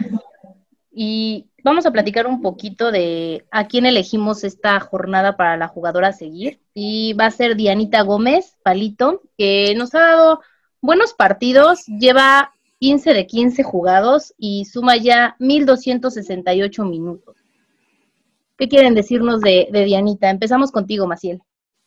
Pues primero felicitarla, ¿no? Que apenas se tituló de licenciada en Administración de Empresas qué bueno que pues está pudiendo con, con el fútbol, con la escuela. Y pues sí, por, otra, por otro lado también de los partidos que ha dado por derecha, ha, dado buenos desbordes. ha jugado muy bien, ha dado buenos partidos, los centros que, que manda yo creo que mejor que Mozo, deberíamos de ponerle en lugar de Mozo, y pues eso, yo creo que por eso fue nuestra jugadora a seguir. No más porque está muy chiquita y flaquita, si no, si la mandamos a varonil, me la vayan a romper. ¿Tú, Jesús? Sí, bueno, eh, sumar, sumarme a la felicitación y, reconocer que, en el fútbol femenil han dado ejemplo de que pues la preparación profesional no se pelea con, con el deporte y digo, Palito es una de muchas jugadoras en la liga que, tienen ya una carrera terminada, algunas tienen maestrías u, otros este, grados y, bueno, lo de, lo de Diana es, algo de, aplaudirse. Y bueno, es, es alguien que, que, este torneo ha sido de toda la confianza de Ileana y que bueno, realmente sí tiene eh, de repente cosas que, que podríamos mencionar eh, eh, como negativas, pero se ha adaptado mucho a la posición de la lateral derecha cuando pues al principio de, de, la liga, hace un par de años, la veíamos un poquito más adelante como, como extremo o incluso en la parte delantera pero ya ha encontrado su lugar ahí en la lateral, ve que aporta mucho con la velocidad y con el desborde que puede tener. Y, bueno, pues me, parece que ha, venido de menos a más en, general en su trayectoria y lo ha hecho pues mejor desde la zona defensiva en la lateral. Sí, digo, yo concuerdo con eso que tú dices, Jesús. Digo, yo también la empecé a ver un poco más adelantada como extremo. Y digo, no, no es que lo haga o lo hiciera mal, pero sí creo que ya encontró más regularidad y buen funcionamiento pues en la lateral derecha de Pumas. Y pues digo, ya para un... ¿Qué, les puedo decir? Ya, ya me quitaron las palabras. Yo solo puedo decirle a Jan Campos que tantas veces te pedía palito y por fin me la traes para jugador a seguir. Ya vas a empezar de Lo hice por ti, lo hice por ti, pero ya. tantas veces te pedí. Pagafanteo a Twitter, por favor. Aquí no es para Ahí aviéntate. Como hace unos años con Deneva, ¿no? Así es. Sí, yo la mente, Jan. El pagafantas número uno de Twitter. El tío Willow. Saludos, tío Willow. Pero bueno, amigos, me dio mucho gusto estar otra vez con ustedes en esta ya tercera edición seguidita de la cantera Puma. Estamos muy felices del espacio que nos dan nuestros amigos de Al Grito de Goya en su podcast y nos vemos el próximo lunes 16 de noviembre. Pues como nadie toma la palabra, voy yo. Entonces, muchísimas gracias otra vez por estar aquí. Eh, pues ya también espero que me inviten al podcast principal para tener más, más presencia en ambos podcasts y pues tener otro hacer mis chistes machistas, porque aquí pues no, no se puede. Puede ser pagafantas de Nutria para que te considere. Pero ya estamos a punto de correrte de este, ¿eh? así que tú sabes. Trato, trato de no, de hacerlo, pero no, no, no me pela el muchacho. Pero te, va a ser más, te va a ser más pronto que Dieter Villalpando y todos los de Chivas, ¿eh? vamos a hacer un buen equipo en el penal, ¿eh? Híjole, yo defendiéndolos y ellos ahí adentro, qué buen equipo se puede armar. Pues nada, muchas gracias y nos vemos el próximo lunes. Chao amigos. Dios, un gusto tirar veneno con ustedes. Estamos viéndonos pronto. Hasta luego. Bye. Chao. Pues eso fue Cantera en Rosa. Digo, en este podcast machista y patriarcal, pues evidentemente hablamos del fútbol femenil, ¿no? Eh, no tengo ninguna opinión del fútbol femenil, así que vámonos con lo que sigue, que son las preguntas, las preguntas de ustedes. Ya saben, las pendejadas que preguntan siempre.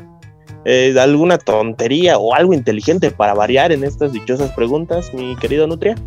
Yo no hago esas diferencias, yo, yo solo me limito a leer lo que la gente nos pone con mucho cariño. Este... puras tonterías, hombre. casi, casi, casi, casi me preguntan, Ay, y, el cielo es azul o es verde? ¿El Pumachi es machista? ¿El, Pumachi es machista? ¿Sí se baña? Sí, sí, sí preguntan esas cosas. Es más, una de las primeras que tenemos es, es justamente el Pumachi. Dice, tienen dos opciones, comprar a Waller o comprar a Fabio y Mayorga. Espero no me decepcionen. Waller. Sí, Waller, ¿no? O sea, Mayorga sería una buena compra, pero pues Waller está muy por encima de los otros dos. Sí, creo que Facundo Waller es mucho más diferencial que Alejandro Mayorga. Exacto. Y, tienes, y tienes material para suplir a, a, Mayorga, ¿no? Entonces. Eso, justo, es eso, güey, de hecho. Me arriesgaría con Waller. Pues por, por cuatro, yo también voy por Waller. Dice Alan Murillo, ¿qué acciones debería tomar abuelito Polo para que la Rebel deje de sentirse intocable? No pelarlos, güey, como le están haciendo. Eso eventualmente va a terminar pasando. Yo creo que no tarda la Rebel y eh, guarden el tweet en algún día presionar de más a la, a la, directiva por cualquier pendejada, porque ya van a sentir que se les acaban los privilegios. Van a ver que sí, güey. Lo dije en algún tweet, ¿no? Em, ojalá hubieran mostrado ese aguante cuando estaba Aras de Parga. No diré más. No, pues un, un, Instagram Live, ¿no? ya de polo, ¿no? Ya, para acabar con eso. Estaría chingosísimo. Sí, sí, capaz que, que, se la avientan. No, está bien la ley del hielo, ¿eh? Que permanezcan firmes y, y que se sepa que, en Pumas no mandan eso. Dice Eliseo Guerrero, ¿qué opinan de Álvaro Morales? Está gordo, seguramente tiene diabetes. Saludos. Bloqueenlo, bloqueenlo ya, no, o sea, no, no tiene sentido leer y escuchar y poner la atención a ese güey, o sea, no, bloqueenlo, evítense de enojarse por cosas que le hacen, que lo hace por simplemente ser un personaje. Lean un, lean un buen libro, escuchen un buen disco, vean el, vean el, el paisaje, ¿no? No mames, no pierdan tiempo en esas mamadas. Les hace mal, se les mueren neuronas. Coincido, yo solo agregaría que eh, sinceramente opino que era un buen periodista, pero se lo tragó cabrón el personaje y ya lo perdimos para siempre. Y, es que es, lo que hace que el, periodismo, ¿no? Si eres un periodista normal, que sí te interesa informar y serio y así, no, no, no te van a dar bola, ¿no? Lo que necesitas es ser así explosivo y, venderle a este tipo de personas, ¿no?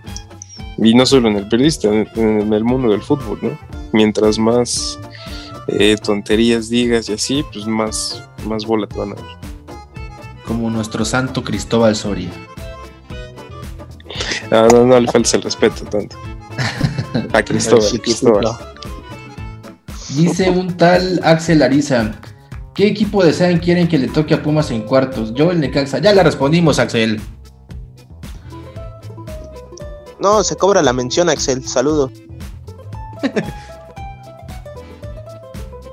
Eh, dice José Spitia Medina. Antes que nada, hola. Mi pregunta es, si se tiene que vender obligatoriamente a un delantero a final de temporada, ¿a quién venderían y por qué? Iturbe como cobrador de pelota parada es como poner al Pumachi de director del Instituto de la Mujer. Nada más no va. Muy chiste, muy chiste. Antes que nada, o la de vuelta. Eh, yo vendería a Carlos González. Creo que su, ciclo ya está cerrado y más allá de que a mí me encanta como, como jugador, pues ya no, ya tiene rato que, que hay rumores de que se va. Entonces, si el agua, si el río suena es que agua lleva o piedras lleva, no sé cómo va el dicho. Yo voy a salir por la tangente. Felipe Mora, la MLS. Bien ahí, De ahí se puede sacar el dinero necesario. Ojalá que este esa, es, buena. No creo que te alcance. O sea, dadas las pretensiones probablemente que pudieran tener. No tanto dinero que acaba de firmar, pero lo de González creo que puede ser un tema más de que ya lo, ya lo tantearon, ya, ya tiene oferta, sabe económicamente que puede representar un cambio si se va ahora, podría irse con pues, una gran temporada. Imagínate, bueno, campeón, no podrías retenerlo, creo. O sea, por ejemplo. Pero sí, sí, sí, yo, yo creo que no, o sea, no, no, no me disgustaría ver a Puma haciendo un esfuerzo importante. De, hay muchos futbolistas que hoy puedes este, prescindir y hacer un ahorro y mejor intentar quedártelos. O sea, la verdad creo que puedes intentar. Eh, tienes la flexibilidad de un buen torneo, tienes como que está del lado tuyo todo el el, contexto. Ojalá que lo, que, lo, que lo pudieran hacer y que se quedaran los dos. Dice, este está interesante, ¿eh? viene una pagafanteada terrible a, Diana pero después el Pumachi interrumpe y viene un comentario bastante interesante. Dice Samuel Núñez, nada más felicitar a la sección de Pumas Femenil. Yo apoyo este podcast por Diana y ahora la sección este, de Pumas Femenil. Responde el Pumachi. Y por mí, responde Samuel. No quisiera verme enredado en temas legales por el momento, pero puedes ir organizando el podcast de la Liga del Penal, especial seguimiento a Joao Malek. ¿Y qué opinas del fichaje de Dieter? A mí me hubiera gustado que ficharan al enano fotógrafo García. Primero que nada, pues, ni oler, mi hermano. ¿eh? Yo me quitaba un poquito de la cabeza esa parte. Segundo, pues, ¿qué pregunta tan pendeja? Porque el gato Ortiz es leyenda en Así que, por favor, considera, considera tomar algo de, de información de esta liga de la cárcel. Dice Giovanni Tadeo, ¿la flor de Linguini es real? Es suerte de campeón, yo digo.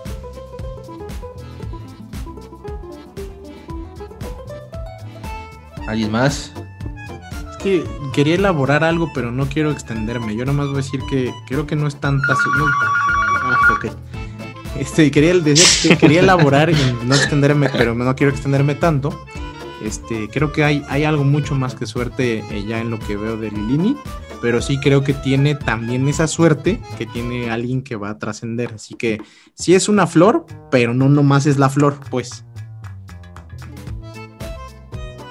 Ariel, ¿ya dijo algo? Este, no, no, realmente yo no creo que haya flor ni nada. Es, es un poquito de suerte con mucho trabajo y con, y con humildad, como, como ya mencionamos antes. Estás tapando tu micrófono, güey. Ah, qué pendejo soy. Este, no, no hay flor ni, ni nada, solo, solo es un poquito de suerte con, con mucha humildad y con mucho trabajo y con saber corregir los errores, como, como ya lo mencionamos antes. Dice Jaime Isaac, pros y contras de las posibles compras de Fabio y Mayorga. Lo veo innecesario por los precios que manejan, pero dinos, Nutria, ¿por qué sí Mayorga? Eh, no entiendo por qué me dicen a mí, pero eh, lo de Mayorga me gusta sobre todo por lo que aporta a la ofensiva. Sabemos que, a nivel defensivo, pues eh, es un poco mejor que Angulo y que el Tolu, pero pues tampoco es ninguna garantía, ¿verdad? Pero lo que aporta arriba, sobre todo cuando Waller este, y algunos otros cambios logran liberarlo un poquito, pues es bastante interesante. Lo vimos en el partido contra el América, por ejemplo. Entonces, pues, está exagerado el precio, pero yo creo que eh, el ingeniero Silva no nos va a decepcionar y va a gestionar muy bien esos fichajes. Yo igual creo que. ¿Aquí quién preguntó? ¿A Mayorga y Álvarez? Ajá. Fabio Álvarez ya lo vamos a comprar, es un hecho. Creo que nos pudimos haber ahorrado eso por completo. No es un jugador que sea un. O sea, sí te puede dar un toque, dos toques diferentes en el partido, pero no, no vale los, creo que dos millones o no acuerdo cuánto dijeron desde Chile que valía. Creo que nos lo podemos haber ahorrado, no se merece ser comprado, pero creo que Mayorga sí lo vale, yo creo, no sé, puede que sí, puede que no, pero esa lateral izquierda en México es súper dolida y pues si ya encontramos a uno que es joven, que tiene mucha proyección, que te da mucho la ofensiva, pues ya nada más trabajar en lo defensivo y ya tienes ahí un gran prospecto inclusive para vender después más caro, ¿no? Yo por ahí leí, leí que, que Fabio pudiera hacer una negociación eh, ya hecha o que se busca hacer con otro equipo de acá y que por eso se va a ejercer la opción de compra. Si es eso, o sea, la, la inteligencia deportiva de este club es este a veces exagerada. O sea, sería una cosa ya que yo me, me quitaría el sombrero si hicieran una cosa de esas, la neta. Ufas, ya vamos a estafar al Atlas. Nah, y el pobre atleta. está, está, bien. Sí. Nos echó una mano el Atlas. Nos echó la mano y nos la echó, la, eh, o sea, eh, aprovechando y reconocer a Nutria, decía él que iba a ser Malcorra el que lo haría. Si ya les dimos a Malcorra y digo, eh, a lo Atlas no se puede esperar mucho, pero por lo menos se fueron y en la última jornada le hicieron la travesura a Tigres. Seguro sí nos compran a, al, al, mago, al mago tucumano. que, siga llorando, que siga llorando el francés, ¿no? Que se la pasado llorando toda la, todo el fin de semana. Si no le ganaste al Atlas, ¿qué quieres hacer? sí, o sea, güey. a lo que sigue. Dice Alejandra Celada, en corto, ¿campeonamos o no? Nelson. Sí. Saludos. Sí. Sí, yo voy sí. Hoy, hoy quiero decir sí. Simón, yo también. Dice, eh, ya me voy a tener que saltar algunas porque sí son un chingo. Eh, una tal Diana Alonso. Si les dicen que hay que vender a Johan al Cruz Azul para mantener al Calvo dinero y poder comprar a Waller, ¿aceptan? Sí. Sí, No. lo puedes- conseguir otro, otro central, ya está mejor. No, no sé, siento que Johan está medio sobrevalorado, ya lo discutiremos después, pero sí. Yo creo que los defensas de Cantera están listos para suplir a Johan, pero aún así diría que no. Creo que Johan está para irse a Europa, no para mandarlo al Cruz Azul. Y creo que si, si lo vendemos al Cruz Azul, le vamos a arruinar su carrera. Se va a quedar ahí en Cruz Azul, siendo banca del Cata, y va a terminar, no sé, yéndose después a, no sé, Toluca, el Atlas, algo así. Y ya valió su carrera. Entonces, lo mejor para todos es que mejor se vaya a otro, otro país. Bueno, eso, eso también, eso también, pobre, pobre Johan, mandarlo a, con los perdedores de siempre, pues está medio feo. Espero porque creo que John iba a decir algo, pero ya, no sé. No, dele, dele. Yo ahí sí, toda la parte fútbol de estufa eh, lo veo muy pronto, no quiero anticipar nada. Hasta que tengamos nombres realmente del otro lado, ahí sí ya podemos decir, ah, pues Johan por este otro central. Ahorita la verdad, pues me prefiero quedar con este güey si existe el esfuerzo, media carta, pues hay que ver. Mejor fútbol de estufa cuando sea el momento. Yo tengo una que le va a doler muchísimo a Paco y espero una respuesta acorde a la personalidad del otrora Juanito Fútbol. Dice Diego Estrada, ¿creen que Carlitos González ya hizo más de lo que hicieron Sosa y Nicolás Castillo? Y aparte, ¿ven a Carlitos como el próximo ídolo de Pumas o si no es que ya lo es? No, sí y no. No, yo no, no. Carlos González me hace un gran delantero, pero a mí en lo personal no, no me mueve nada. No sé, como que siento que no tiene nada de. No sé, no, no, no, no me mueve nada. Pero. ¿Cómo no vas a querer a Carlitos, güey? No, no, en serio, no, no, no me, no, no, sé, no me llama la atención para nada. Pero más que Castillo, yo creo que sí. Bueno, quién sabe. Vamos a ver esta liguilla, ¿no? ¿Qué tal si, si se nos lesiona el tobillo o algo así? Pero, pues no sé, habrá que ver. Habrá que ver si es campeón. Sí, sin duda los va a pasar a los dos, pero pues no, próximo ídolo, y o si es el ídolo, pues yo creo que en él, pero pues, hay mucha diferencia en la afición, entonces pues, va a haber gente que diga que sí. Y va a, ver, mucho. sí. A ver, Ariel.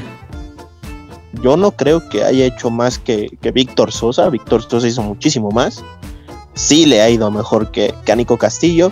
No tanto en el volumen o en la cantidad exagerada de goles que hacía Nico Castillo para Pumas, sino en un tema de que es ha, hecho goles de poder, le llamaba Álvaro Morales en un- uno de sus pocos análisis interesantes. Muchos más goles de poder ante equipos que se necesitaba hacerle los goles, que se necesitaba ganar. Y no, de ninguna manera puede ser ídolo. Carlos González tiene la personalidad de una piedra, para empezar. Y segundo, pues es alguien que, que sabíamos desde el principio, desde el primer torneo, que se puede ir en cualquier momento. Sí, yo, yo estoy igual que Ariel. Palabra por palabra pienso evidente. Dice Sebas HNG. ¿Qué jugador va a ser el factor determinante en la liguilla? Pues me voy, voy a empezar acá yo. eh, Yo creo que Talavera, y ahorita salió este pedo de que puede estar hasta 4 a 5 o 6 semanas fuera. Este, eso evidentemente haría que no fuera el caso. Ya hablamos de Julio y ya sería otro tema.